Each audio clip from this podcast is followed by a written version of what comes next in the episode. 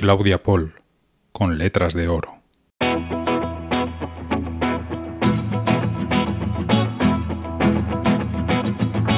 Papi, ¿me cuentas un cuento?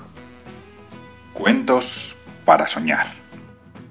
Claudia Paul ganó en 1996 el único oro olímpico de Costa Rica hasta hoy, en los 200 metros libres en los Juegos Olímpicos de Atlanta. También fue la primera nadadora latinoamericana en conseguir un oro olímpico. Claudia además consiguió dos medallas de bronce en los Juegos Olímpicos de Sydney 2000, en 200 y 400 metros libres. Los demás, eh, otros dos países se, pelean mi nacionalidad, mi única nacionalidad toda mi vida en mi corazón y oficial ha sido la costarricense y no la cambiaría por nunca.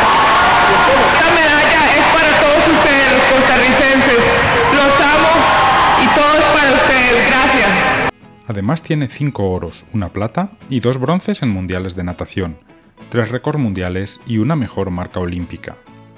Hija de padres alemanes, nació en Nicaragua en 1972, pero por la guerra toda la familia se exilió a Costa Rica en 1979. Se tiró al agua ese mismo año en el Club Cariari y en 1980 obtuvo su primer banderín en una competencia en la pileta del Colegio de Abogados.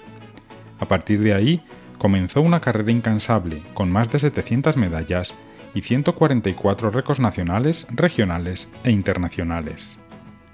Para llegar a ser la mejor del mundo, tuvo que trabajar mucho desde muy pequeña, levantarse a las 3 de la mañana y nadar 6 kilómetros diarios antes de ir a la escuela. 1991 parecía ser el fin de su carrera, por una fractura en la mano izquierda, pero lo superó y dio las mayores glorias al deporte costarricense. En 1997 fue designada la mejor nadadora del mundo, mejor atleta latinoamericana entre 1995 y 1997. Acumula ocho premios consecutivos como mejor deportista costarricense del año entre 1993 y 2000 fue reconocida como la mejor atleta costarricense del siglo XX.